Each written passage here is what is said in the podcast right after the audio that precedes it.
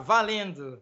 Começando mais um programa Faircast, Faircast de número 35, com um convidado muito mais do que especial aqui com a gente. E não foi por acaso que a gente escolheu esse nosso convidado aqui, agradecemos desde já a presença dele, porque é um Faircast de número 35, o nosso convidado tem 35, né? Coisas que nos levaram a fazer este Faircast de número 35, com este grande convidado que vocês em vídeo já podem ver, vão conhecer um pouco mais dele daqui a pouquinho. Vou começar chamando eu, Thiago Giovannoni, né, novamente aqui com vocês, é, chamando os meus colegas aqui, uh, prazer de tê-los novamente aqui é, diante deste, desta grande figura das apostas esportivas. Seja bem-vindo ao nosso Faircast 35, Hugo Guedes. Fala, Thiago, Augusto e mestre Danilo Pereira. É, eu acho que eu sou o que mais participo, né, Thiago? Vou falar aqui novamente.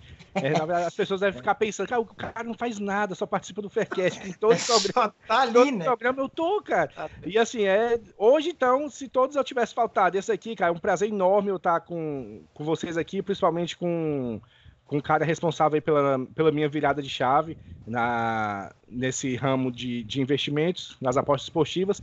Vamos para cima. Estou muito ansioso e muito contente pelo programa de hoje, viu? Valeu, Hugo. Obrigado pela, pela presença. O Hugo já adiantou o nosso convidado, obviamente, né? Grande Danilo Pereira, Danilão. Ah, é, cara, é uma honra, é uma satisfação imensa tê-lo tê-lo aqui conosco. Deixa eu chamar, antes de passar para o Danilo, deixa eu chamar ele, Augusto Coelho, da terra do, dos deputados, presidentes. Fala lá, Augusto.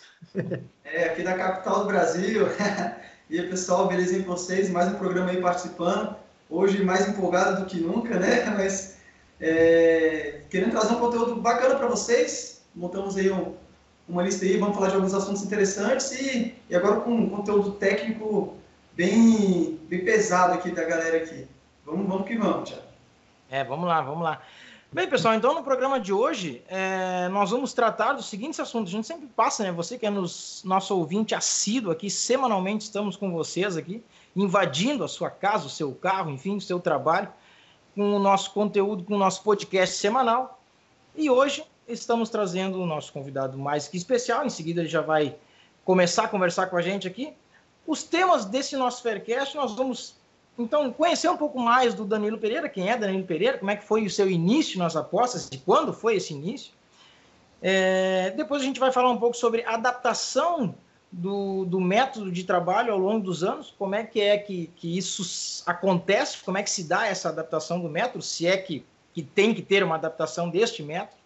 E depois a gente vai para o quadro polêmica, óbvio, vocês já sabem, né? O quadro polêmica é sempre uma pergunta muito polêmica que a gente traz aqui para debater, não diferente hoje, presença do Danilo aqui, a gente tem um quadro polêmica bem bacana aqui para vocês. Polêmica é que não falta, gente... né? Dá para escolher qualquer uma aí que é. vira polêmica fácil.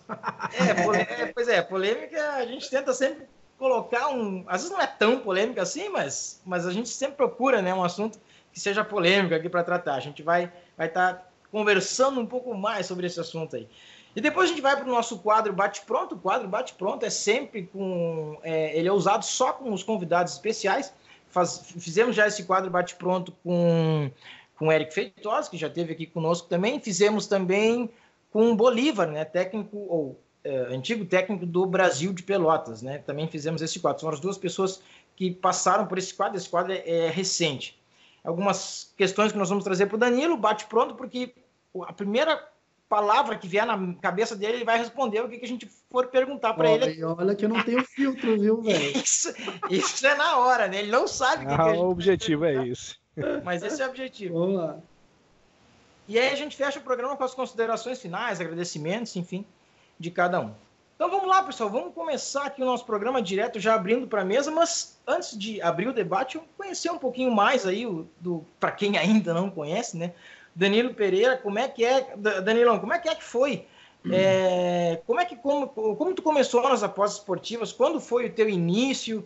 É, foi difícil? Foi fácil? Quebrou banca? Não quebrou banca? Conta aí para nós. Bom, primeiro, bom dia, boa tarde, boa noite aí, não sei a hora que você está assistindo esse vídeo. Galera, valeu pelo convite aí, é um motivo de orgulho para mim e quem, quem é próximo de mim sabe exatamente o porquê que eu digo isso, porque o, o sonho de alguém que compartilha conteúdo e ensina é ver as pessoas que, que estavam comigo progredirem. E esse programa, ele é o resultado da progressão. Não é, o, não é a linha de chegada ainda, muito pelo contrário. Não está nem na, nem na metade ainda, está no começo. E esse é o lado bom. Que importa mais o caminho do que o final, essa é real. E para mim é motivo de orgulho. Então, obrigado, valeu pela homenagem, do, parabéns pelo programa 35. Espero ser chamado mais vezes. E, okay. e é isso aí. Primeiro, primeiro de tudo, parabéns aí. Grande valeu, Hugo, valeu. Augusto, Thiago, caras feras da cena e talentosos. Valeu. Bom, falar de mim no começo, eu vou tentar resumir, história é longa, são 13 anos de aposta. Eu comecei lá para 2003, 2004. Na época que eu comecei, existia uma book trabalhando, nem era no Brasil, a licença não era na época, não é nada como era hoje. Imagina assim, sabe quando você chega na tua casa, que aí aquele teu vô fala, pô, aqui, ó, anos atrás era só mato. é a mesma pegada. O bairro não, tipo, não, só tinha índio ali, tipo, tava sendo habitado, sabe? Era outra pegada.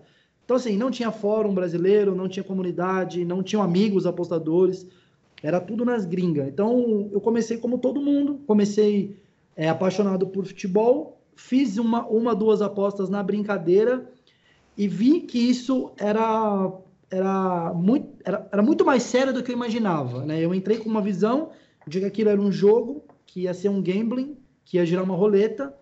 E logo na primeira semana eu falei: não, não, não, nada a ver, não é jogo, não é roleta. Muito pelo contrário, é dinheiro, é, é investimento.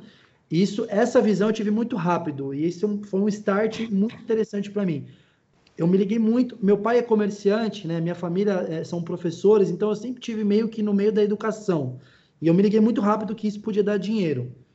Obviamente eu perdi no começo, né? Não, não sabia nem, a gente vai falar sobre isso, mas eu não sabia o que era o método, o, como fazer para que isso desse certo, não tinha a menor ideia, mas eu vi que dava para ganhar dinheiro. Então eu comecei a trocar dinheiro com as casas, a casa na realidade.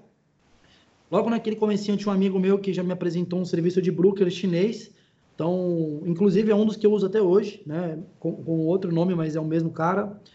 E, bom, como todo mundo começa, eu fiz um bônus na época, aproveitei, nem lembro quanto era, mas devia ser alguma coisa tipo valor dobrado, assim, enfim. Fui aprendendo, fui perdendo, até entender que bônus não leva a lugar nenhum. E foi, cara, fui construindo assim, pouco a pouco. É, eu acho que você vai entrar mais nas questões técnicas, né? Eu fui. Eu, eu nunca perdi muito dinheiro no começo, porque apesar de eu não saber precificação, nem saber que isso existia, como eu falei, meu pai é comerciante, então eu sempre tive muita noção de como tomar conta de dinheiro. Então, obviamente, eu não tinha uma gestão de 50 unidades, de jeito nenhum. Mas eu tinha alguma gestão. Eu sabia que se eu colocasse minha banca inteira em jogo, no outro dia não ia sobrar nada. É, eu fui criado muito nisso, assim, sabe? Eu tinha uma mesada e eu tinha que fazer minha mesada girar, senão no final do mês eu não podia comprar, jogar no fliperama, né? Nem existe mais isso hoje. Então, então, essa educação eu levei para as apostas. Então, isso me fez é, não perder tão rápido. Eu perdia, mas eu perdia mais devagar. E aí foram indo, velho. 13 anos aí, caminhada gigante, perdas e ganhos, amigos novos, é, mil obstáculos na frente, muito mais obstáculo do que incentivo, muito mais. Muito difícil, isso é preciso ser dito desde o começo desse programa plenamente possível, e aqui está o resultado disso, vocês e eu juntos, porém muito difícil. Então, para quem quer, quer trilhar esse caminho, botar na cabeça que é difícil, mas é muito possível. Danilão, puxando o gancho ainda dessa parte que é difícil, né? É... Fala um pouco assim, porque foi, muito difícil a gente, a gente que tem mil informações, vídeos em tudo quanto é lado. Encontramos você para poder fazer um curso para aprender alguém que entregou praticamente de mão beijada, assim, sabe? Sem muito esforço da nossa parte. É, lógico que tem, né, caminhada, mas assim, onde, é, alguns pontos, os três, assim, você conheceu alguém de fora, no exterior, é, você disse que tem um, um amigo que te apresentou é, uma book, mas assim, é, para você ir crescendo, você foi buscar informação de algum lugar ou você simplesmente foi ali naquele. É, até você entender que, que tinha. Você não falou que não, não, entendi, não tinha precificação na época, né? Uhum. Mas onde você foi buscando informação naquela época? Porque na Inglaterra, pelo que eu é, sei, na Inglaterra já era muito forte isso, né? Na Europa como um todo. você já direto já pensou, cara, eu vou buscar fora porque aqui não tem. Foi assim ou não? É, foi, foi uma, que uma reação automática. Eu, como eu falei, eu percebi que isso era, era possível de que isso me gerasse renda. Só para a gente se situar, cara, 2003, eu era um aprendiz de, de TI, né? Eu, eu, sou formado em tecnologia da informação, como gestão, como gestor, mas nessa época, cara, eu não tinha nada assim. Eu pegava busão cheio, metrô cheio, eu estudava, eu estava tirando certificações Microsoft, Linux. Então, até para ficar legal para todo mundo entender, eu passava os mesmos, os mesmos perreios que muita gente passa hoje. Eu não tinha tempo para postar, eu não tinha tempo para aprender, e, e, eu fui, cara, me virando e sou a prova viva de que, mesmo com pouco tempo e muita dificuldade, é possível. Então, para a gente se situar, eu não tinha muito tempo livre para buscar informações. Meu primeiro estalo foi, pô, deve ter mais alguém que faz isso no Brasil. Fui procurar, não achei. Na verdade, eu achei um, dois brasileiros, não no Brasil, fora. Segundo estalo, pô, se não tem no Brasil, em algum lugar tem, vou procurar isso na internet. E fui, fui, fui me conectando às pessoas, até encontrar alguns fóruns abertos. Dentro desses fóruns abertos, os fóruns fechados, que são os melhores fóruns e mais rigorosos. Até alguns, a maioria morreu hoje em dia com, com, com as novas redes sociais, mas alguns ainda existem. Então lá eu fui encontrando a nata da, das apostas. Eu tive que provar o meu valor, obviamente, ou seja, me conectar através de resultados, isso é um fato. É, querendo ou não, nós somos julgados o tempo todo, até nas apostas, então, para que alguém te dê atenção, você tem que ser bom. Você tem que. Não, você não precisa ser bom a ponto de de, ser o melhor, mas você tem que ter uma boa visão de jogo. Alguma coisa as pessoas têm que ver que você é interessante, porque é uma troca de informações. Ah, por que, que eu vou ficar perdendo tempo com esse careca barbudo se ele não sabe nada? Uhum. Literalmente as pessoas fazem isso, infelizmente fazem isso. Então, Augusto, para te responder, foi procurando fóruns, é, fóruns ingleses, a maioria. É, um tempo depois, já, já bom tempo depois, o Aposta Ganha de Portugal foi uma boa casa para mim. E ali eu já tinha uma boa formação, mas fui fazendo novos amigos. Rodrigo César, que inclusive está lá conosco no Betmasters, é um dos caras que estão comigo desde essa época. Rodrigo tem assim, eu tenho muito respeito por ele, por, por saber muito e por ter, e, e por ter me, me, me, ajudado. O Rodrigo é da mesma época que eu, praticamente, das apostas. É que depois de tudo eu tracei um caminho e ele outro. Eu fui criar produto, fui, fui influenciador e ele ficou mais como apostador em si. Então, resumindo, cara, realmente não tinha nada não tinha conteúdo disponível aqui, mas tinha lá fora muita coisa. Então a pegada foi essa: aprender na carne, sofrer, testar, testar, testar mil vezes, é, me ferrar muito até poder chegar na construção disso. Então, hoje, quando a gente pode oferecer dentro do aposta de valor o método das Fairlines, por exemplo, é, embora nem todo mundo vai usar aquilo 100% igual é ensinado, e é, é extremamente normal, você pegar o que é melhor ali e fazer a sua estratégia, aquilo está consolidado. Então aquilo está com 10, 13 anos de caminhada, tá? Então foi muito difícil por questão de tempo, mas é network, velho. Network, eu, eu bato muito nessa tecla. Network te leva para cima e para baixo. É, se conectar com as pessoas certas ou com as pessoas erradas é, é o diferencial na sua carreira, sem dúvida. Bacana, verdade, bacana. Danila, olha só, o, eu tinha, tu, tu falando aí, tu falou que é algumas coisas interessantes. Eu, fiquei pensando aqui qual, qual foi, assim, quando for. Porque, assim, hoje tu é uma referência, eu, pelo menos eu entendo isso, uma referência no mundo Panther, né? E aí, especialmente pelo teu. Por, por tudo que tu faz, já fez, faz e ainda vai fazer, eu sei. É, os teus vídeos no YouTube, tu tem a lista VIP, tem coisas diferentes, então isso tudo é, é muito bacana. Agora, assim, é, qual foi. E aí tu criou o curso Aposta de Valor. Teve uhum. muito estudo para chegar e criar esse curso. Agora eu te pergunto assim, qual foi a tua, a gente fala tanto na virada de chave, qual foi ou quando tu acha que foi a tua virada de chave para criar esse curso aposta de valor? Foi depois que tu foi, teve em 2016, que tu foi reconhecido como o melhor apostador do mundo, que foi em 2016, né? Foi depois disso ou tu já vinha caminhando para desenvolver o curso? Como é que foi assim essa virada de chave para tu ser a referência, digamos que para mim pelo menos é no mundo Panther, especialmente com o curso aposta de valor? Pô, legal, cara. Uma pergunta muito legal que ninguém nunca me perguntou sobre a virada de chave do curso. Isso. Sempre, sempre me perguntavam como apostador. Como apostador, eu já falei várias vezes. Trabalhava em TI, tinha uma renda boa, etc. Tal. Então vamos pular essa parte. Bom, eu já, já era um apostador consolidado de 2000 e 2014 e 2015 eu consegui os dois maiores. Eu nem falo muito isso, em quase nenhum lugar. Eu, eu tive os dois maiores contratos dos, dos, maiores sindicatos do mundo na América do Sul. Então eu tinha, um, eu tinha uma, assim, uma vitrine gigante e tive que, infelizmente, abrir mão de vários investidores nessa época. Quando chegou 2016, eu, eu me coloquei numa, numa parede assim. Eu ganhei o prêmio lá da SBC, e aí eu, eu tinha que tomar uma decisão. Ou eu virava um low profile, que é um cara que não aparece em lugar nenhum e simplesmente aposta, aposta, aposta o tempo todo. E normalmente esse cara ganha até mais, na realidade. É, é que existe uma coisa muito engraçada, assim, assim como existem os jogadores da Série A que ganham muito dinheiro, uhum. 95% do, dos outros jogadores do futebol do mundo não ganham nada.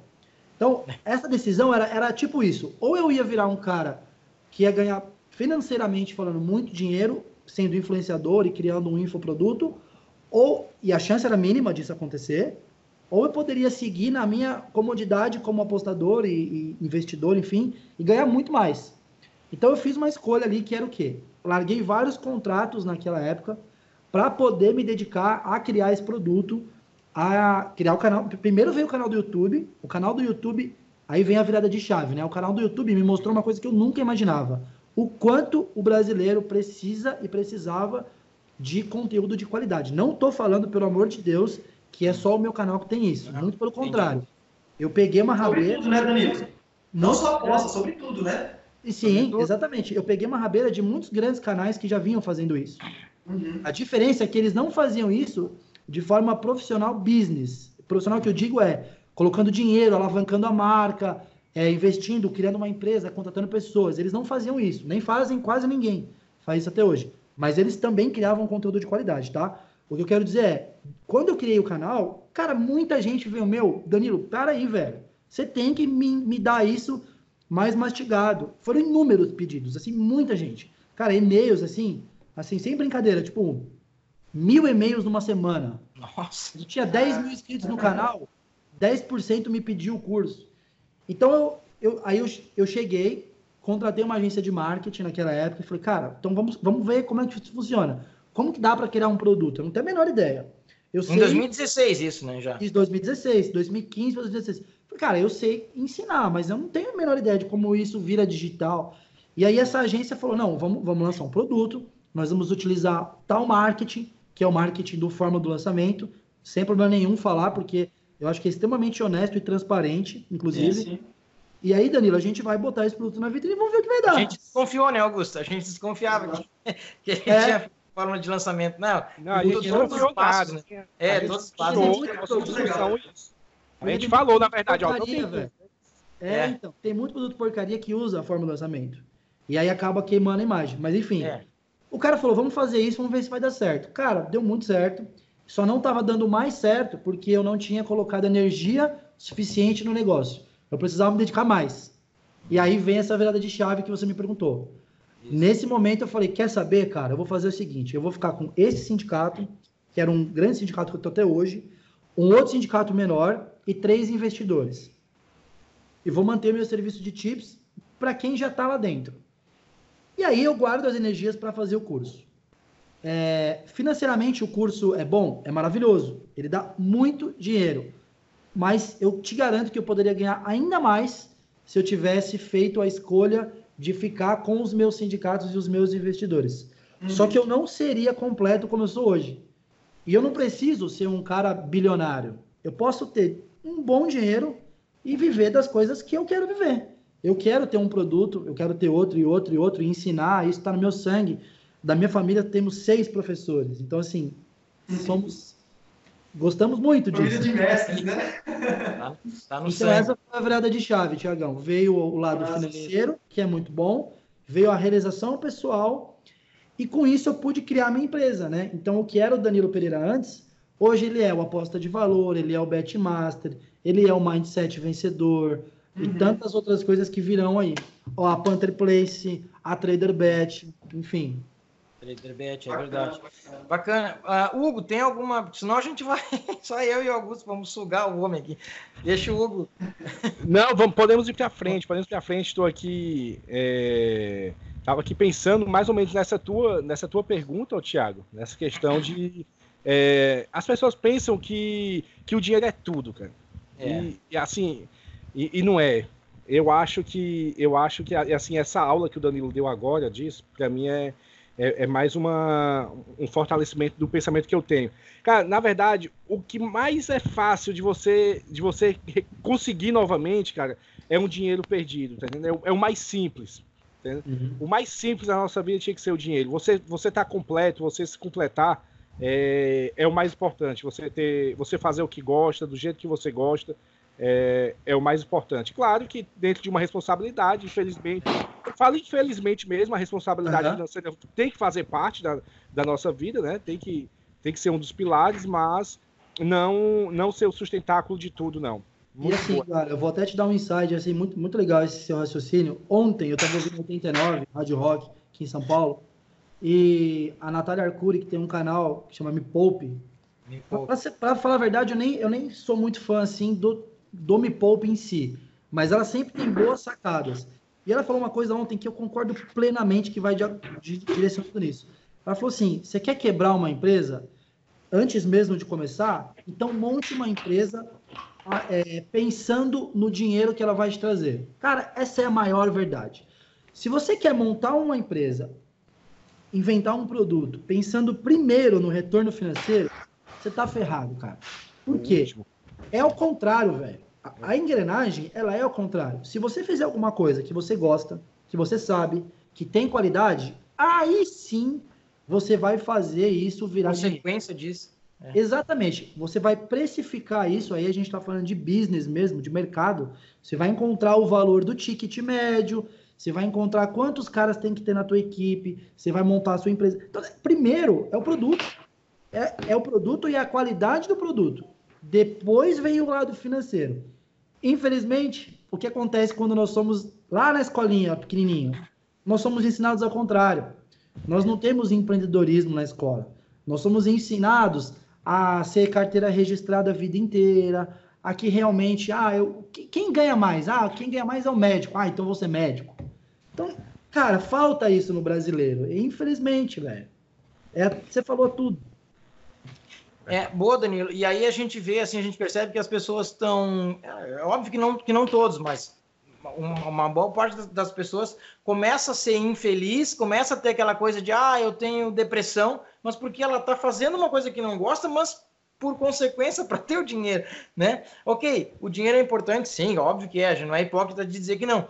Mas se eu fizer, se eu for infeliz no que eu faço para ter dinheiro, eu vou ter outras consequências na minha vida, de doença, de coisas que não vai, não vai valer a pena, né? Vamos, vamos dizer assim.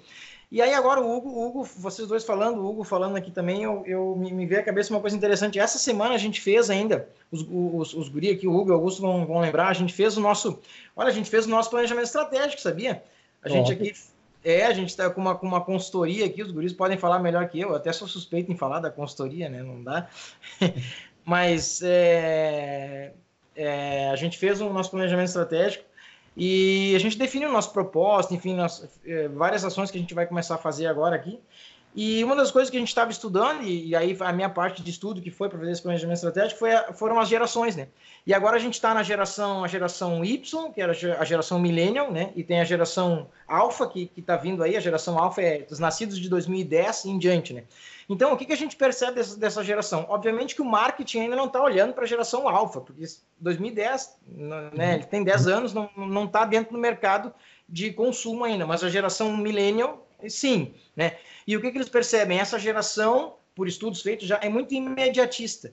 E aí, se a gente leva isso para o mundo das apostas, como que a gente eh, trabalha com essa pessoa? Imediatista, a gente sabe, ele, e a gente vê isso nos grupos, ele vai querer o dinheiro amanhã, ele vai querer fazer uma aposta hoje e vai querer ganhar amanhã, e vai querer sair com lucro hoje. E, e aí ele toma dois, três, quatro, cinco heads, como eu já vi em vídeos teus. Ah, você toma cinco heads seguidos, o que, que eu faço? Cara, paciência, tomou head, vai, vira, vira a página, vai para outro dia, vira o jogo. Mas essa pessoa, será que ela vai estar preparada para conseguir virar essa chave, essa cabeça dela, o mindset dela, né? Eu, eu sou da geração Y, eu sou milênio. Cara, eu, eu, eu quero para amanhã. Eu entro no trabalho hoje como, como auxiliar administrativo, eu, eu, daqui a dois meses, três meses, eu quero ser diretor. Mas isso não vai acontecer, né? Sim. Mesmo no mundo das apostas também não. Então, como que a gente. É, eu, eu, sei que é uma questão cultural, mas como que será que a gente, enquanto influenciadores, especialmente você, um, um influenciador aí, para todos nós, como, como, que, como que faz isso, sabe? Como é que. É uma questão cultural difícil, mas como é que a gente trabalha com essa geração que está vindo aí, que é muito imediatista. E nas apostas, imediatismo não é, não é longo prazo, é, é, é, ao, é, contrário, é complicado. Perfeito, Thiago. E assim, eu tiro o chapéu para isso. Todos nós somos uma empresa, antes de, de, de, sermos seres humanos. Por que, que você é uma empresa? Porque você tem a obrigação de organizar as suas finanças. Você tem que saber o quanto você gasta, quanto você ganha. A conta tem que fechar. Isso independente de você ser, ser parte do Faircast. Você, como apostador, tem que ter isso. E vocês estão no caminho perfeito. E você identificou uma coisa óbvia. Cara, além de imediatista, eles são acomodados. Essa Isso. geração quer tudo na mão. Então, o que, que uma empresa faz nesse momento? Não só uma empresa de aposta. Ela cria produtos para pessoas que são imediatistas e acomodadas. Quais são esses produtos? Instagram e por aí vai. Então, dentro das apostas, uma empresa que tem uma capacidade de engine muito boa e pessoas que têm visão, como é essa visão sua, ela sai na frente, cara. Vocês conseguem criar um dia um produto honesto, transparente e de qualidade para estas pessoas. Será o produto a qual eu estou entregando para os outros do aposta de valor? Provavelmente não. Hum. Provavelmente você vai entregar um software que, que dê chips, dê pix, uh, um, algum live score que te dê um, um resultado imediato. Mas tem, tem como ganhar dinheiro de, de forma honesta e de qualidade. Então, esse é o ponto. Acho, acho perfeito. Agora, respondendo a sua dúvida, é, não tem o que se fazer. O que, o que tem que se fazer é martelar as mesmas ideias, ser coerente com aquilo que sempre foi falado, ou seja, não é porque essa geração é diferente que eu, que eu vou mudar o slogan, por exemplo, do aposta Isso. de valor, que é os 97 versus os 3%. Não é porque esses caras querem facilidade que eu vou falar que é fácil. Claro. A, até além de uma questão é, humana e, e de índole minha, é uma questão também de negócio. Como é que eu posso vender algo diferente do que eu vendia até antes? É, é, e, e, infelizmente você já viu algumas pessoas lançando produtos dentro das apostas esportivas com cursos que só venderam uma única turma. Por quê? Porque o cara prega aquilo que não existe. E hoje, com essa rede social, cara, é, nada, nada dura, né? Nenhuma mentira dura, né? Enfim, Tiagão, não, não tem o que se fazer para mudar a mentalidade desse cara. O que a gente tem que fazer é adaptar os nossos produtos dentro do, da possibilidade de cada um deles. Então, eu posso deixar o aposta de valor um pouco mais suave, eu posso deixar ele atender também o perfil de um cara que é mais acomodado, do tipo assim, fazer mais aulas ao vivo, é, pegar mais na mão do cara na hora de fazer uma Fairline. Eu posso fazer tudo isso. O que eu não posso é mudar a característica do meu produto, porque a geração quer isso. Aí eu prefiro criar um outro produto para eles. Claro, claro, de fato. Uh, pessoal, mais alguma coisa ou a gente vai para o próximo tema, né? Porque Vamos senão a gente vai ficar duas horas aqui com o Danilo e não vai chegar, não vai chegar. E assunto, e assunto não. Não assunto não fala. Não, embora, embora teremos um tempo com ele, não muito tempo, mas lá no, Fair, no, no Faircast, lá no, no, no Betmasters, ah, estaremos todos aqui no Betmasters, o Hugo, o Augusto, eu e ainda o Caio, né? O Caio oh. também estaremos no Betmasters 2020. Olha, é, adaptação do método de trabalho ao longo dos anos. Como que é isso? Tem que precisa adaptar mesmo? Não precisa? Eu ainda vi, é, foi, foi, foi hoje, foi, ou foi ontem? Não, acho que foi hoje. Eu vi um vídeo, eu, eu vejo, é, a gente procura acompanhar o máximo que dá os, os vídeos de, da, dos influenciadores, né? Especialmente os teus. E ainda acho que foi hoje que eu vi um vídeo teu dizendo que tu tava melhor e, e até me, me, surpreendi melhor. Tu tava, estava, teve em 2019 melhor no live, live. do que do que no, no, no pré-game, né? Mas exatamente por isso, porque tá muito mais difícil, né? De, de, de precificar é, pré-game. Então, então é isso. Acho que isso também faz parte de, de, de adaptar de adaptar o método ou, ou é, na verdade adaptar o método é, é diferente do, do uhum. disso? Tem um, tem um termo que os ingleses usam muito, que é o smart market. O que, que é o smart market? É o mercado se tornando mais inteligente a cada ano. Isso é fato. Por, principalmente porque a tecnologia joga contra os apostadores esportivos. Essa é a realidade. Quanto mais tecnologia, você tem mais medição de stats, você tem mais scouting, você tem mais oddmakers com munição. É mais ou menos assim. Antigamente, cara, você ia pra guerra, uma baioneta, uma pistolinha no bolso. Hoje, cara, você vai de fuzil, capa à prova de bala, tanque de guerra, caça, os caralho. Então, quem tem dinheiro, que são as books, consegue ter esse armamento ao lado deles. Então, eles conseguem precificar melhor, conseguem colocar mecanismos de os, os maravilhosos gatilhos de banimento dos apostadores lucrativos nas casas de aposta que pertencem a esse universo. Então, quanto mais passa o tempo, mais difícil é de ser lucrativo na Europa, por isso. Eles conseguem dar limites menores aos jogos a qual eles sabem que tem mais EV, que é, é, o, é a famosa pescaria. Os caras abrem várias vezes jogos dando a ponta de valor para o apostador, para que ele pegue essa aposta mesmo, porque eles vão fazer lá o famoso swing trade, fechar essa bet internamente. Você vai virar cliente deles, você vai perder depois em outra modalidade. Então, enfim, eles têm mecanismos para tudo. Tem muitas books que pegam position hoje, que é uma coisa que é pouquíssimo falado na internet, que até porque é um assunto meio chato, mas, por exemplo, as books entendem quem são os perdedores e apostam contra os perdedores, e, e vice-versa entendem os vencedores uhum. e apostam a favor deles. Então o mercado ele muda. Um exemplo bem claro, há 13 anos atrás, a linha de over no Brasil, muitas vezes, era over 2,5. Só que há 13 anos atrás, cara, era 5 a 5 no Brasileirão, 4 a 4, 4 a 0, 6 a 0. O mercado não tinha a menor ideia, cara. Eu, eu cheguei a pegar, eu quase fali uma book da Estônia na época, porque eles precificavam os overs e unders como se fosse de outra liga. Eles pegavam uma liga da Malásia e jogava a mesma precificação de 1,95 e 95 para over e under 2,5. Então, cara, você pega isso, se você tem limite na mão, você arrebenta. E o mercado vai passando, vai passando. Olha a diferença, veja como é hoje. Você é. tem ali hoje um over 1,75 na Série B. Você fala, ah, mano, não é possível que não vai bater. Cara, saiu um gol no jogo. É, não bate, né? Ou se bate, é, bate o half win. Sai dois gols. Isso. Então o mercado é foda. Fala aí, Augusto.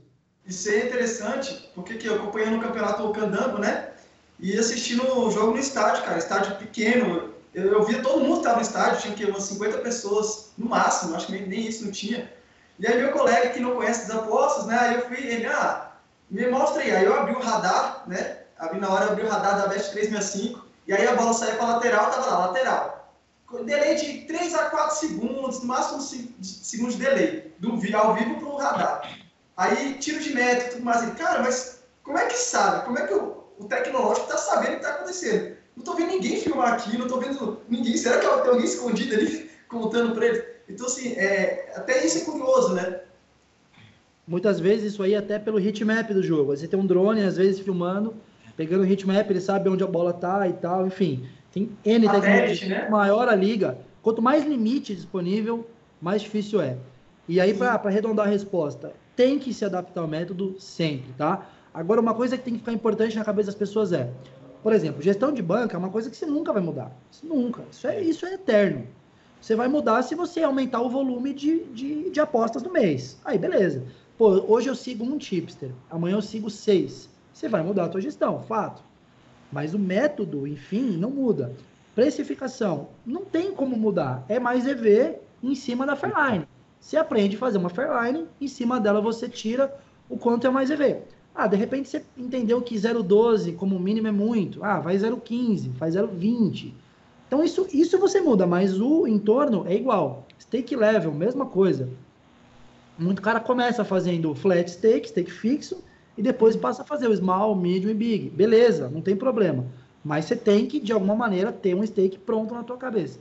Então é isso, cara. O que mais muda na realidade é o exemplo do meu vídeo. É o mercado a qual você atua. Isso muda muito. É... Eu normalmente não mudo o mercado, eu mudo a, a estratégia. Se eu tô mais early today, mais live, se eu tô mais. Um ano eu cubro mais, o outro ano eu cubro um pouco menos. Porque o mercado vai me mostrando se eu tenho essa necessidade. O mercado que eu digo é o quê? As minhas apostas versus a minha planilha. Como é que você é. sabe se o método deu certo? Pô, não, teu resultado. É, é isso.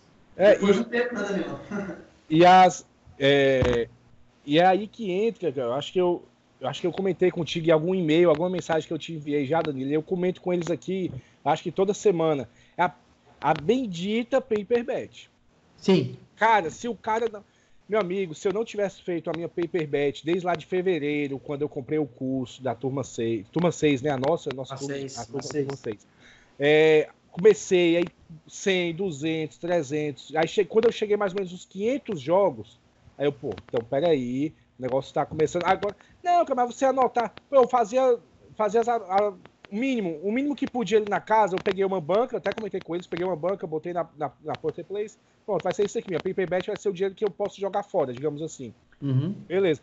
Cara, e, e você, você percebe tudo isso que tu falou. Se, não, se, o- se a pessoa pular, é uma das etapas que se eu tiver hoje que indicar alguém, é, essa é uma das, das fundamentais. Para você perceber qual é o, é, o nível de gerenciamento que você tem que ter sobre o teu método. Entende?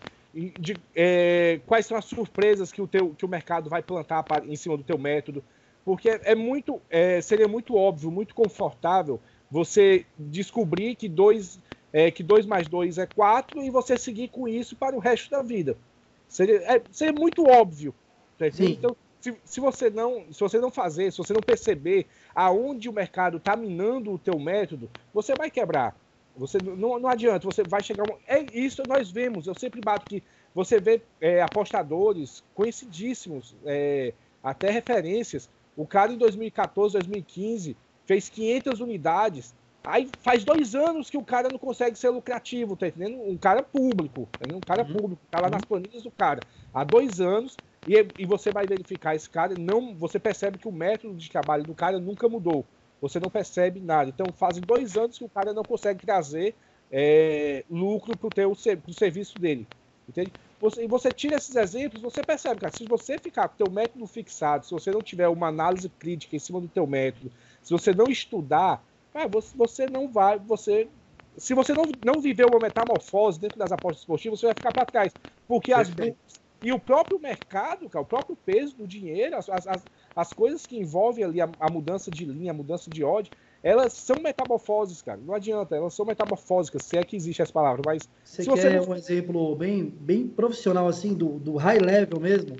Lá em Londres, eu fui numa festa, eu, eu fui no ano de 2019 e fui de novo esse ano, dos maiores apostadores da Inglaterra. A gente tá falando de gente, assim, cara, que, sabe, de um nível, assim, absurdo. E batendo papo com os caras, o papo, o papo quase, quase todos eles era mais ou menos assim, pô, e aí, irmão, você lembra lá que você me falou em 2019?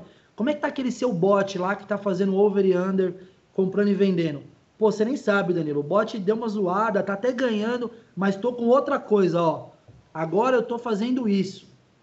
Aí você fala pro cara, mas, você tá fazendo isso de agora? Não, velho, isso aqui eu tô medindo faz três anos. Agora chegou num, num- num negócio de, de, de matu, tá tão maturado que eu tô colocando para funcionar e tá funcionando. Então você vê, o cara que é pica, que trabalha muitos anos, que normalmente esses caras todos têm bot, esses caras estão é, apanhando até para os bots deles, não estão preocupados só em deixar esse bot rodar. Eles querem se reciclar, pegar outros métodos e também botar para funcionar e treinar. E cara, o bot ele é o paper bet. O cara bota lá o bot para fazer um dólar de aposta. Só que ele faz no volume de um milhão de apostas no ano. E aí, chega no final do ano, ele sabe se funciona ou não.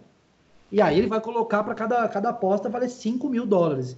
Ou seja, é o paper bet de um profissional. Se um profissional faz paper bet, por que um cara que está começando agora não pode fazer? Porque ele é dessa geração, velho. Porque ele quer o, o lucro rápido. Tu chega pro E aí cara. ele vai quebrar. E aí o, o tio dele vai falar que a aposta esportiva é igual ao cassino, que é uma roleta. Isso, isso mesmo. Isso É, mesmo. eu sabia que tu ia terminar igual a tua avó lá no cassino. É isso aí. Os caras já me conhecem. Pois é, cara. É incrível. Vai perder o que agora, né? Casa, carro. Mas assim, o... isso tem a ver com o nosso mundo hoje. As coisas são muito rápidas, entende? Você faz o planejamento. Antigamente, eu falo até de empresa, ah, fazer um planejamento para os próximos 10 anos. Hoje, você consegue, Danilo, pensar os seus próximos 10 anos.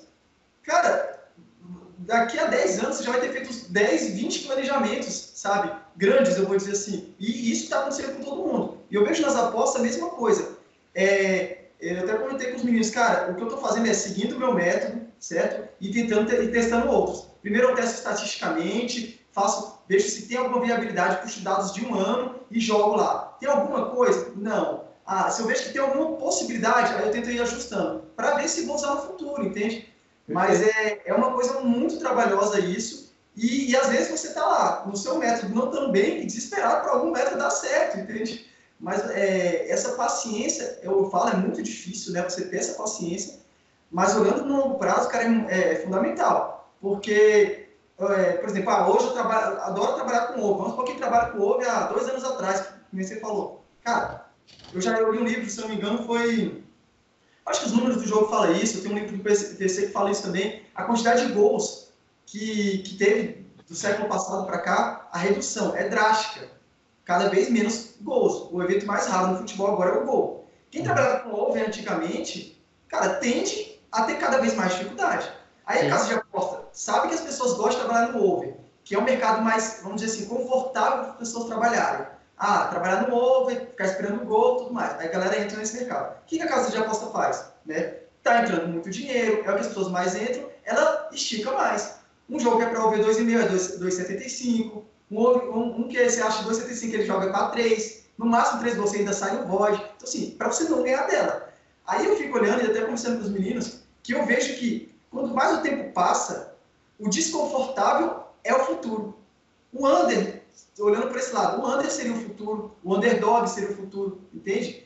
Uma visão porque talvez seria um mercado que é, você vai achar mais valores, e a gente sabe, o Hugo trabalha na Série D, ele fala, é um dos que mais trabalha no underdog da gente, e ele falou tanto que ele consegue encontrar valor no underdog, mas é desconfortável pra caramba. Você Sim. fica lá vendo o time massacrando o seu time e saber que ele vai segurar aquele, e tomar de 1 a 0 o jogo todo, é desconfortável. Mas é onde você tende a encontrar mais valores. Então, essa adaptação e entender isso do mercado, eu acho que é fundamental para a gente conseguir seguir, né? É, durar os próximos dois, três anos aí. Perfeito, concordo 100% com o seu pensamento, cara. Não, nada a acrescentar. Eu acho que você tem que adaptar o melhor método para o melhor momento. Exatamente. Bom, 90 minutos de pressão no underdog, mas é isso mesmo. Eu, eu, te, eu tenho um exemplo, a questão da, da agora, off aqui, né, já puxando outra coisa. A questão da cobertura, né? É, eu trabalho com é, underdog. É, acho que em 2019, acho que 80% das minhas bets foram, foram underdog. E eu tinha. E eu sempre falava, agora eu entrei com uma, a gente comentando no nosso grupo, né? Eu entrei com uma cobertura. Agora, o pessoal, cara, que diabos tu quer na cobertura se o underdog tá ganhando de 2 a 0 e tu entrou no mais 0,75? Aí, aí veio o camarada. A, aí eu pera aí que um dia eu vou explicar pra vocês. Aí vem Atlético Goianiense e Operário. Série B 2019. o jogo termina halftime, 2x0 pro Atlético Goianiense, pro, pro Operário. E eu tava no mais 0,75. Aí leva 3x2, cara. E eu pronto, daí, ó. Eu entrei no Moneyline, botei 0,05, botei 1% do meu lucro. No... Pronto, cara. Aí, tô, porra, cara, não sei o que tal. Cara, você tem que. Você, Visão, você, é assim. cara, você, você tem que. Você tem que inventar, cara. Não adianta você imaginar, cara. Eu, depois que eu eu já tinha uma noção disso, mas depois que eu fiz o curso, é, foi, foi concretizado. Não adianta, cara. Tudo que você imagina de lógico, é óbvio que a casa já tem. Cara. É óbvio que a casa já pensou. Tudo de óbvio que você imagina, a casa já pensou. Ó. Há muito tempo, cara. E matematicamente eles estão sempre na frente, cara. Sempre à frente. Eles vão cometer os erros, e os erros são justamente mais EV do teu lado. Vão ser aproveitados pelo conhecimento extra que você tem. É isso aí. Perfeito. Paraná e Bahia de Feira ontem foi bonito. chegou, chegou a 501, a mil eu acho que chegou. Ah, acho que chegou a mil a virada do Paraná. Você não vai entrar apenas 2 a 0 ninguém entrou ali 90 minutos. Não, já estava já tava lá em 80, 70 em alguma coisa. Minutos de jogo. Mais um detalhe que eu queria falar sobre método, Thiago, para finalizar esse assunto, é para todo mundo que está ouvindo, é o seguinte: que, que, é o que eu penso. O método, eh, não existe método, Danilo já falou várias vezes isso, todo mundo, não existe método certo e errado, né? Isso não existe. É, que nem eu falei agora do Under, o Detox, que eu, eu vejo como futuro. Cara, tem gente que consegue trabalhar no, no, no over e está sendo lucrativo, vai continuar. Pode ser que seja mais difícil ou mais fácil achar valor e trabalhar, isso vai acontecer. Mas, é, que nem, Thiago, eu acredito que tem pessoas que gostam, queria, não, não sei, não conheci, mas que, que, que é, criaram algum método para trabalhar em em viradas extraordinárias. Então ele tenta pegar, sei lá, 10 viradas extraordinárias no ano e fica estudando isso. Pode existir? Pode. E pode ser lucrativo? Pode. Mas método tem que ser algo validado, algo testado e que a pessoa insista naquilo. Porque uma, duas, cem, cem pics, mil pics não vão é, dizer se seu método é lucrativo, né? A gente precisa, como dizer, ir duas mil para lá, né? É isso mesmo? isso mesmo. Bate o martelo. Olha, quadro polêmica, vamos lá, já estamos com adiantado da hora aqui, vamos aproveitar o máximo a presença do nosso grande mestre Danilo Pereira. Se você, ó, vamos fazer um jabá aqui agora de graça. Se você não fez o curso aí na aposta de valor, vamos lá, tá perdendo aposta tempo. Aposta de valor, faça. Aposta de valor. Já tem nove, né? É isso, nove turmas. É, Já? agora a gente vai, vai nove, né? A próxima é ah, vai para nona, vai para nona. Vai para nona já. Olha, nós já estamos ficando velho, Augusto, viu? Nós já estamos ficando é. velho. É uma sexta já que nós estamos. Antigão, Muito antigão. bem. Quadro polêmica, sempre uma pergunta, você que no, nos conhece já aqui semanalmente, pergunta, tinha polêmica aqui. A pergunta de hoje do Faircast 35 é a seguinte: os times estão ficando mais fracos tecnicamente? E aí, Danielão, a gente fez. Eu vou deixar isso aqui, vou deixar esse cara aqui que falou pouco, coitado, falou muito pouco, o Augusto aqui. falar mais um pouquinho aqui para nós, porque o cara fez um estudo, o cara fez um, o cara fez um trabalho de casa, o cara fez um levantamento aqui década 2010, né? lá de 2010, depois puxou para 2019, 2020. Diz aí, Augusto, que, que tu. Faz um resumo, né, cara? Pelo amor de Deus, claro, claro. mandou para nós não, não. aí, Deus do céu. Faz um não, resumo disso tudo aí. A gente só pensou nesse tema. A minha impressão, já vou dar meu palpite, né? Eu acho que os times estão ficando mais, estão ficando mais fracos tecnicamente. Antigamente a gente tinha muito mais astros, jogadores técnicos que decidiam jogos, e hoje a gente está time cada vez mais tático porque falta técnica. É a minha opinião, né? E o quadro polêmico é para polemizar mesmo. Aí eu trouxe rapidamente. Menos, menos o Flamengo. É, vou ter Aí eu Brasil, é menos o Flamengo. Brasil, os caras, até agora eu não entendi por que esse programa não está sendo sobre o Flamengo, na verdade. Como é que não, né, cara? Os caras levantaram 30 títulos já no início do ano. Tá louco, cara. Que isso. E aí eu queria a opinião de vocês. Se vocês concordam. Eu trouxe rapidamente os craques de 2000 2010 e os craques do Brasileirão do ano passado e a seleção de 2010 a seleção que jogou a Copa América ano passado, né? É, se vocês lembrarem de algum, eu vou falar rapidamente. No Brasil, em 2010, a gente teve o Fábio do Cruzeiro, o gol, né? Mariano, Dedé, Miranda e Roberto Carlos. No meio, Jusilei, Elias, Montijo. Na frente, Conca, Jonas e Neymar. Esse time era melhor ou não do que o do ano passado, esse você já sabe, né? Santos, Rafinha, Rodrigo Caio. É o Flamengo todo com Bruno Guimarães e o Santos do Atlético Paranaense. tá, né? Não, tá não. No, nos craques, não.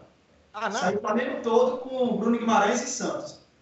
E aí na seleção brasileira, a gente tem a seleção. Eu peguei a seleção, o time que jogou contra a Holanda, né? Na eliminação. Júlio César, Maicon, Lúcio, Juan, Michel Bastos, Gilberto Silva, Felipe Melo, Daniel Alves estava no meio, Kaká, Robinho e Fabiano. E a seleção do Brasil ano passado, né, que jogou Alisson, Daniel Alves, Marquinhos, Thiago Silva, Alexandre, Casemiro, Arthur, Coutinho, Gabriel Jesus, Firmino e Everton Cebolinha. Fora os reservas que entra e sai, tem Neymar, tem outros, é, Richardson, enfim. Olhando esses caras aí, vocês acham que o Brasil, estou falando do Brasil, né, como futebol, piorou tecnicamente ou não? Quem começa? O senhor. É difícil, né, cara? Cara, assim, aí a gente tá falando só de ligas brasileiras e seleção brasileira, né? É, peguei jogadores brasileiros, nem envolvi a Europa não para Aqui hoje, assim, em... levando em consideração um todo, eu acho que o futebol mundial, ele tá muito carente de craque, ou pelo menos os caras muito bons. Eu vou dar alguns exemplos aí, tá? Uhum. Por melhor que seja, quando que o Sterling ia valer o que ele vale hoje? E sendo um dos pontas mais cobiçados da Europa. Cara, o Sterling é um bom jogador, velho, mas só. Pega o Sterling, pega um jogador há 10 anos atrás aí, você ia ter um monstro jogando na direita ali. E você vai pegando outros exemplos de outros clubes. Hoje eu acho que um jogador quando ele é bom, ele já vira craque. Até pode até ser que tenha relação até com, com o Thiago falou, talvez o, o imediatismo, a idolatração tão rápido de alguém vem fazendo, na minha cabeça, com que o jogador seja colocado na primeira prateleira muito rápido. Cara, esses dias os caras estão falando que o Haaland ele é melhor do que o Neymar com 19 anos. Cara, eu odeio o Neymar, vou falar pra vocês, odeio ele como pessoa. Eu acho ele um péssimo. Mas, cara, o Haaland não sai na mesma frase que o Neymar. Neymar é um gênio, velho. Apesar de não, não ser na prateleira que ele acha que ele tá, uhum. o Haaland, velho, por mais que ele venha a ser alguma coisa um dia, ele não ganhou nada, velho. Ele não jogou em lugar nenhum, não ganhou nada. Ele tem muito gol numa liga ok, tem os méritos dele. E essa galera de hoje, ela é muito turbinada para colocar os caras num status. Eu, eu vou, vou falar pra você, eu nunca vi, na minha, enquanto eu estou vivo, um jogador melhor que o Ronaldo Fenômeno. Tem discussão. Dá para pôr o Messi, dá para pôr o Cristiano Ronaldo. Mas eu já vi tanta gente hoje falar que muito Zé Ruela é igual o Ronaldo Fenômeno. Então eu acho que perdeu-se um pouco do, do padrão das coisas. Ou eu sou muito saudosista, ou essa galera mais nova é muito louca. Então, assim, eu acho que sim, tecnicamente o futebol hoje ele é inferior. Concordo com você que por ser tecnicamente inferior, ele taticamente é melhor. E, e hoje, a, vamos pegar o exemplo da Premier League, tá? A Premier League antes era uma liga de chuveirinho, muito tempo atrás. Hoje a Premier League é a melhor competição, a qual eu sempre fui muito apaixonado pela Premier League, posso falar com propriedade que eu vejo há muitos anos. A Premier League hoje você só joga jogador que faz o box to box. Se o cara não correr de uma área a outra, não importa, ele não vai dar certo na Premier League. Por melhor que ele seja. Por isso que eu tenho as minhas dúvidas se alguns grandes craques aí da, da Liga Espanhola, não estou falando do Messi, mas outros, dariam tão certo na Premier League. Então, para mim, quando, hoje, quando o cara explode na Premier League, para mim ele já está um nível acima da galera, tá? Então, porque é muito mais difícil de jogar lá hoje. Enfim, é, as competições vão melhorando e taticamente vai sendo cada vez mais difícil. Hoje, um jogador não tem mais espaço para criar como criava o Pelé há 40 anos atrás. É por isso que o Pelé é pior que os caras? Não, não é por isso. O Pelé é um gênio, intocável, talvez o melhor jogador de todos os tempos. Mas hoje é muito mais difícil de jogar. Porque taticamente os clubes evoluíram muito. Porque tecnicamente eles são piores. Então essa é a minha opinião. Eu hum. tenho certeza que isso é ponto de vista. Realmente não vai ter o certo e errado mesmo. É. Essa é a polêmica. Vamos lá, Tiagão. isso, bem isso. Não, eu, eu também acho que tecnicamente está inferior. Eu não sei, a gente ouve é, tanto. Na verdade, eu ouvia muito o meu pai falar, o meu avô falando. Ah, mas a, a seleção de 50, daí tinha lá, e depois 70, pô, Rivelino, Gerson, o que mais lá? É, Garrincha, Pelé, ah, esses caras nunca vi. Claro, na época deles, ninguém nunca jogou como esses caras. Ainda, ainda esses dias eu estava falando com meu avô de 84, 85 anos, meu avô ele dizia, eu dizia, e aí, eu, a gente é de descendência italiana, eu, digo, eu dizia para ele, ô nono, e aí, nono, o que, que tá achando dessa seleção lá? É, o que tá achando desses, não, desses caras aí jogando, o Grêmio, essa seleção aí brasileira, o que, que tu acha? É, não chega nem perto da seleção de 50, eu vi jogar de 60, de 70. Então, claro, que ele, ele tem isso, né? Eu não vi, né? Ele tem isso na, na memória, mas porque eu acho que isso pode ser um ponto, sabe? É um ponto de vista, mas eu acho mesmo que tecnicamente está inferior. Hoje a gente vê, ó, oh, bah, mas o Gabigol faz muito gol. Tá, mas o cara tem. Pô, o cara tem toda uma estrutura ali em volta dele que cai a bola no pé dele que o cara. Né, tá, não, não tô dizendo que ele não é, não é bom. O Hugo vai me comer ah, Pois é, eu não entendo como é que. Não é qualquer um que faria aquele primeiro gol ali do, do Flamengo é. ontem, não, cara. O cara tem que ser craque pra fazer aquele primeiro gol do Flamengo. É. é. É, enfim. Mas... Não, você pode comparar, sem querer te interromper, Tiagão, mas é que o falou uma coisa interessante. Você pega, por exemplo, o Bruno Henrique. O Bruno Henrique, eu, eu acho, na, na, minha opinião, ele é o melhor jogador do Flamengo, na minha opinião. O Bruno Henrique, para mim, é o melhor. Só que hoje, vamos pegar o melhor jogador do Flamengo hoje. Aí vai pegar, pega os últimos. Vamos pegar o Flamengo de, sei lá, 95 a 2005, a 2015. Cara, pega os melhores jogadores do Flamengo. O Bruno Henrique não sai nem entre os 10, cara. Pois é. Você é. tem Zico, Adílio, você tem a porra toda ali, cara. Isso é. se a gente não pegar mais para trás. 70, 60. Então aí que tá. O cara é bom, velho. Mas ele não é o que o. Por isso que eu dou razão pro teu vô. Os caras eram melhor antes. O foda é que os caras não tinham preparo físico e, e tática, é. né? Tática, é, é. É verdade. Mas enfim, é, minha opinião é, curta aí é, é mais ou menos nessa linha de que também acho que hoje, se a gente for comparar anos anteriores, é tecnicamente inferior, sim. Hugo? É, eu, assim, eu, eu concordo com, com vocês e, e vou, vou acrescentar. É, a, a visão do, do Barba acerca desse, dessa questão do. É, é tecnica, tecnicamente pior porque é, a tática se sobrepõe e é taticamente melhor porque a técnica é, se retrai um pouco. E uma coisa tem a, tem a ver, uma coisa com a outra. A, a, tudo bem, a gente não viu os caras jogando, nossos, nossos avós, tudo, nosso, meu pai, então, meu pai disse que não, em 80 quando foi? Em 81. Em 81, o time reserva do Flamengo era melhor do que o titular. O time de reserva do Flamengo era melhor do que.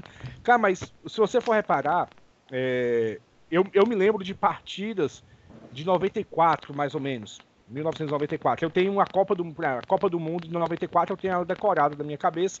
E eu não me lembro dessa época de você, de você escutar o, o Galvão Bueno falar o seguinte: quando custava nada ter feito uma falta técnica, uma falta tática. Tá então, então esse tipo de situação não existia, tá? A utilização de táticas dentro, da, dentro do campo, talvez não, talvez não, absolutamente é, é, é, certo afirmar que não era tão utilizado. Eu acho que você matou a charada quando você falou da Copa, velho.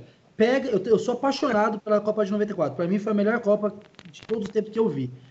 Se, se, com certeza já assistiu Todos os Corações de 94. Né? Quem nunca assistiu esse documentário, assista. Cara, olha o tanto de craque que tinha nessa Copa. Falando craque de verdade, craque mesmo. Cara, tinha seleção ali da África que tinha jogador que é, podia ser melhor do mundo hoje, velho. Você pega ali a Argentina, não ganhou porra nenhuma ali, que era Mas... uma seleção filha da puta.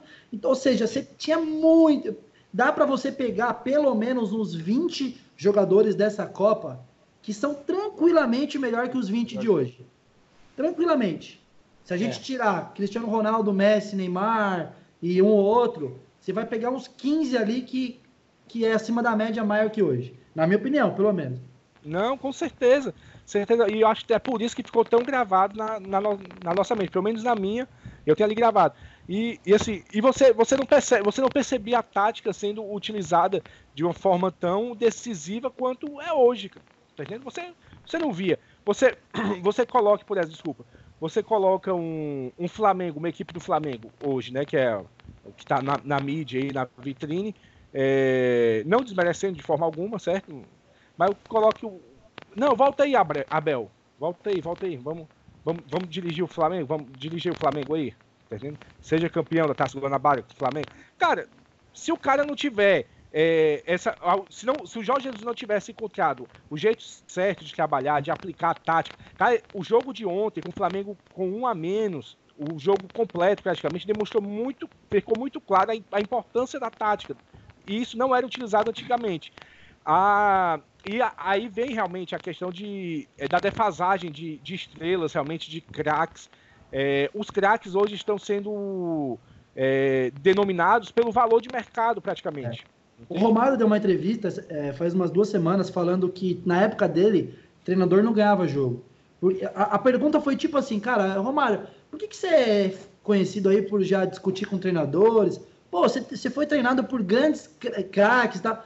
Ele falou, cara, na minha época, treinador não ganhava, não, velho. Botava a bola para rolar lá, a gente resolvia. Hoje, a questão é hoje. é outra. É e é isso aí que você tá falando. É o Flamengo na mão do Abel não é nada, velho. Você pega é o Jorge Jesus, que sabe ali o arroz com feijão e muito bem feito. Pá. Aí, ó, Renato Gaúcho, cara. Renato Gaúcho, olha o time do Grêmio que o Renato Gaúcho ganhou a Libertadores. Puta que pariu, velho. O, o Tite ganhou um campeonato do mundo com Chicão e Castanha na zaga, velho. É. Ou seja, há 15 Exato. anos atrás isso não existia, cara. Exato. É. Então, eu, eu, acho que é uma. É, e essa questão também de, de denominar, a questão do, do, preço né, do jogador. Eu acho que algumas compras que estão, é, que estão ocorrendo, algumas retiradas, estamos, estamos falando do futebol brasileiro, né? Então, essa, essa venda desse menino aí do Flamengo, esse Renier, você percebe claramente que o Real Madrid é, é, o Real Madrid é craque nisso, né? Ele sai atirando, ó. Pô, pô, pô, pô, vou, vou achar o novo Neymar. Pô, pô, pô, pô, uhum. sai, vou achar aqui o. o e, ó. O, a, o que se paga, e o cara já vai como uma, uma estrela, já vai como craque. E o cara não é, velho. O cara, o cara não é, entende? Então, pra, pra resumir, eu acredito que, que tá assim, tá. É, regredir um pouquinho da, da técnica, sim. E, e mas, mas agora vou dar, fugir um pouco do assunto, mas para mim, no futebol brasileiro está sendo muito bom. Tá sendo muito bom. A gente vê é, equipes, por eu ser do Nordeste, tinha uma carência muito grande de equipes aqui no cenário nacional, que não está mais. Tá, tá aparecendo, cara. o meu Leão vai colocar 55 mil pessoas no Castelão hoje, viu?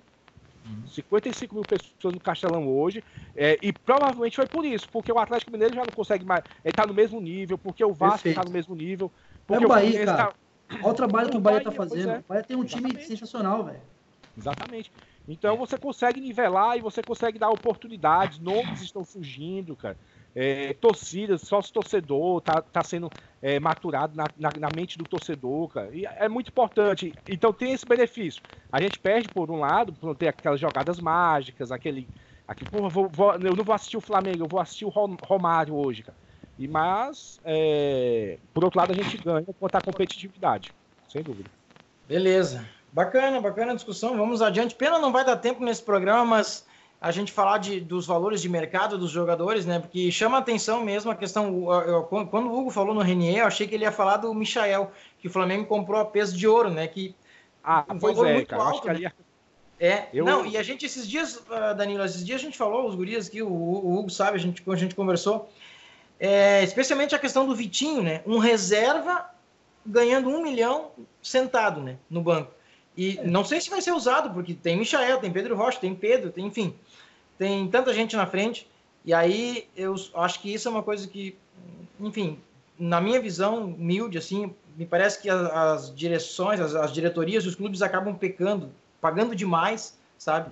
E aí o cara vira estrela rápido, enfim. É, a, a discussão é bem ampla mesmo, a gente tem que pegar um dia para falar disso, porque isso aí está é. muito ligado ao, ao futebol que não é empresa no Brasil, né?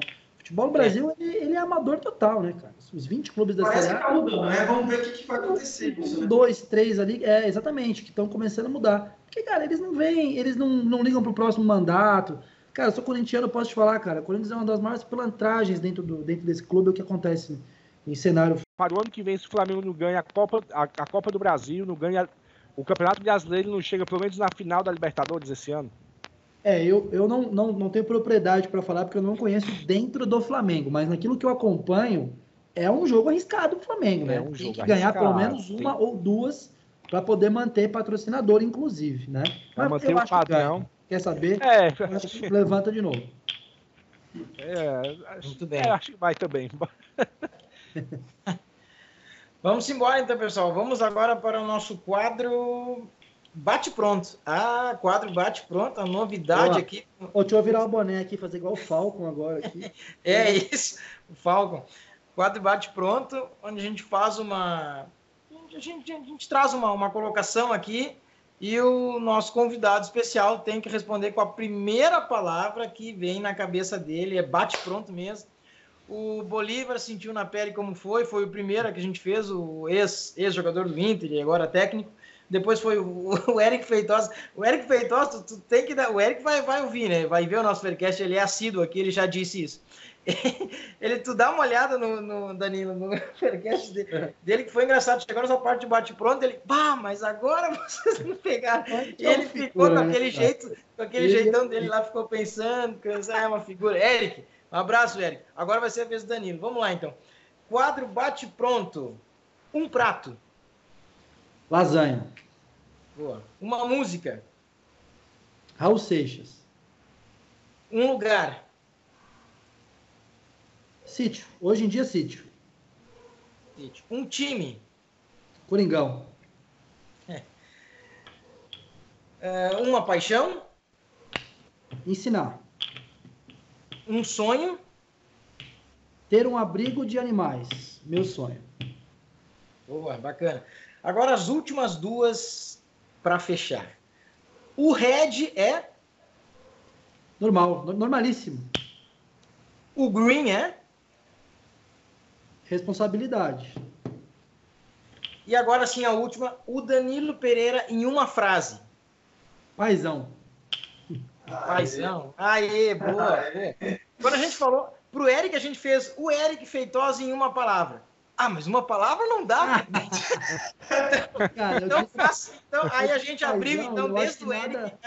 desde o Eric a gente abriu então para frase. Pode uhum. ser essa final, pode ser frase. É porque paizão para mim acho que ele encaixa muito bem, cara, porque assim, eu sou apaixonado no, no meu filho e, e, na próxima que tá vindo. Eu amo ensinar e com isso, óbvio que os alunos não são filhos, mas eu trato os caras assim até o resto da minha vida com e eu tenho um aluno de 58 anos, eu tenho um senhor de 65 anos de Portugal. Então, quando eu digo paizão, não é relação de pegar no colo, não. É, é de falar, velho, eu tô com você até o final, que você precisar, tamo junto. E a relação que eu tenho com meu filho é essa. Meu filho, primeiro ele é meu amigo, para depois ser meu filho. Então. Massa. Ah, bacana. Legal, massa. Então tá, pessoal, era isso. Agora vamos às nossas considerações, considerações finais, agradecimentos desse Faircast 35. Uh, muito obrigado, eu vou, vou iniciar aqui rapidamente. Muito obrigado, Augusto, pelo tempo disponibilizado aqui para o nosso Faircast, está sempre na luta aqui junto com o nosso grupo.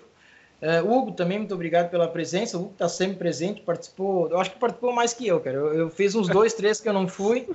E o Hugo. Pessoal, a, gente tem um, a gente tem um grupo, Danilo, aí, o Faircast, né, onde tem as pessoas que ficam fazendo rodízio e sempre. É, não, eu, eu posso, eu posso, cara, o cara não faz nada. O cara não sabe fazer nada, o cara não faz nada na vida, cara. Pô, esse cara nem aposta, porque tá tendo rodada aí, o cara sempre. Ah, eu pode. já ouvi muito isso também, não esquenta a cabeça, não. brincadeira, brincadeira, mas obrigado, Hugo, pela, pela presença. E Danilo, pô, muito obrigado pela tua. A gente sabe que a tua agenda é muito, sempre muito corrida, disponibilidade, tua disponibilidade de tempo aí conosco. A gente vai. Vamos, vamos, vamos bater aquela foto, né, junto no, no Bet Masters, com certeza. Obrigado pelo convite também por participar do Bet Masters. É uma honra. Quando eu vi aquilo lá, eu, eu não acreditei. Primeiro eu vi no Insta, né? uma mensagem do Danilo Pereira dizendo Thiago Giovannone do Bet Masters 2020. Ah, tá me tirando, né? Aí eu tive que olhar o e-mail e não, era verdade mesmo. muito obrigado pela muito obrigado. A minha intenção é poder chamar todos, né? Não só do Faircast, como todos os outros alunos que tem para esse quadro, né, especificamente. Acho que você vai representar bem essa galera toda aí. Tomara, tomara. Obrigado, então, por, por aceitar o nosso convite. Aí. Obrigado pelo espaço. E é isso. Uh, Augusto Coelho, suas palavras finais. Então, primeiramente agradecer ao Danilo, né, Danilo, pelo todo o apoio que você já deu e a gente sabe, você sabe muito bem todo o apoio que você já me deu e para o nosso grupo e para todo mundo que, que você ensinou e apoia sempre. Tiago, obrigado pela participação, né? O Hugo também foi muito bom estar contigo. É, para os nossos ouvintes, obrigado por ouvir mais uma vez, estar aqui com a gente acompanhando, né? A gente às vezes passa um pouquinho do tema, mas é porque do tempo, mas a gente gosta de bater um papo aqui, trazer coisas para vocês. E, e falar, a gente tá falando do Betmaster, pessoal, cara, vamos lá, cara. Se você não tem ingresso ainda, garante seu ingresso. A gente tem, tem sorteio aí do linha de aposta, é, o Danilão também está oferecendo promoções aí. Todo mundo está querendo fazer de tudo para vocês estarem lá e vocês estão perdendo tempo, gente. Vamos para lá. Eu fui ano passado, foi um excelente evento, fui na correria, né, Danilão? Bate e volta rapidão. Uhum. E esse uhum. ano eu vou estar tá com muito mais calma, vou estar tá lá mais tranquilo e vale a pena. Vale a pena estar tá lá, gente. Quem não, juro para vocês que quem não vai, perde um grande evento. Sinceramente, é a minha opinião. E obrigado por estar aí conosco. Valeu aí, pessoal. Até mais. Ah, eu que quero agradecer vocês aí, gente. Valeu, obrigado pelo convite. É, isso aqui é minha obrigação estar tá aqui, porque eu sei o quanto que vocês lutam para ter, esse, é, ter esses ouvidos do cenário das apostas. E eu, eu estar aqui, quando eu digo obrigação, não é obrigado a algo ruim, muito pelo contrário. É, é obrigado a parar e olhar e falar, cara, olha só o tanto de gente que está é, criando raízes novas na, na cena das apostas. Então, eu fiz isso na semana passada com o Sérgio, estou trocando essa ideia com vocês, e eu que tenho que agradecer pelo carinho, por ter acreditado tanto em mim quanto no treinamento, e acreditado em vocês mesmo, né, velho? Se vocês não tivessem virado a chave, não estariam aqui. Então, vocês são exemplos aí para essa galera toda. Valeu, e a gente se vê no Bet Masters. Quem puder, vai lá. Quem não puder, a gente está tentando fazer um ainda esse ano lá no Nordeste. Vamos ver se vai ser possível. Tá bom? Valeu, beijão para todo mundo que tá ouvindo aí. É nós. Valeu, Danilo. Obrigado. Hugo, viu? No Nordeste. Não, vai ser sucesso, cara. Com certeza. Eu tô indo para São Paulo, imagina aqui no Nordeste. Cara, muito obrigado, Thiago, pelo convite novamente. Augusto, é, por estar na mesa aí debatendo. E Danilo, muito obrigado por tudo, viu, cara? Pela tua disponibilidade. É, te dizer que tu, eu comentei com os caras aqui já e dizer que tudo, to, todos os passos, passo a passo, todo é, todos os pontos que tu citar, citou no curso, cara, no, nas, nas aulas, ao vivo, estão é, acontecendo, da, pelo menos na minha vida enquanto apostador, da mesma forma. Entende? Da mesma forma. É, não sem etapa, todas as etapas estão sendo cumpridas. É, e assim, todas as conquistas que, que eu posso enumerar, cara. Teve uma vez que eu cheguei aqui no, no, no nosso grupo, eu printei, né? Porra, aqui, ó. O Eric Feitosa comentou a minha a minha publicação lá na Blogabet. Puta que uhum. pariu, agora, agora, o negócio ficou sério. E assim, e todo, tudo direitinho, o jeito que você falou, cara, tá, tá acontecendo na minha vida enquanto apostador e eu tenho só que te agradecer. Te agradecer. É, o valor que eu paguei no curso não paga pelo menos nem, nem a metade, não, não chega nem perto, cara. Foi, eu, eu acho que foi o menor valor que eu gastei na, em algo na minha vida até hoje, cara. Eu, eu, feliz, eu faria 10 vezes de novo, e principalmente pela pessoa que, que tu demonstra ser. É, demonstra ser, não é a pessoa que tu diz ou que os outros é. dizem que tu é. É a pessoa que tu demonstra ser. Muito obrigado mesmo, cara. E a gente se vê em breve lá no Betmasters. Pô, valeu pelos elogios, cara. E as conquistas, ela é o empilhamento das suas ações. Você vai tendo boas ações, estudando, tomando conta para que elas possam crescer e as conquistas vão vindo, velho. Vai, vai empilhando, vai botando uma em cima da outra.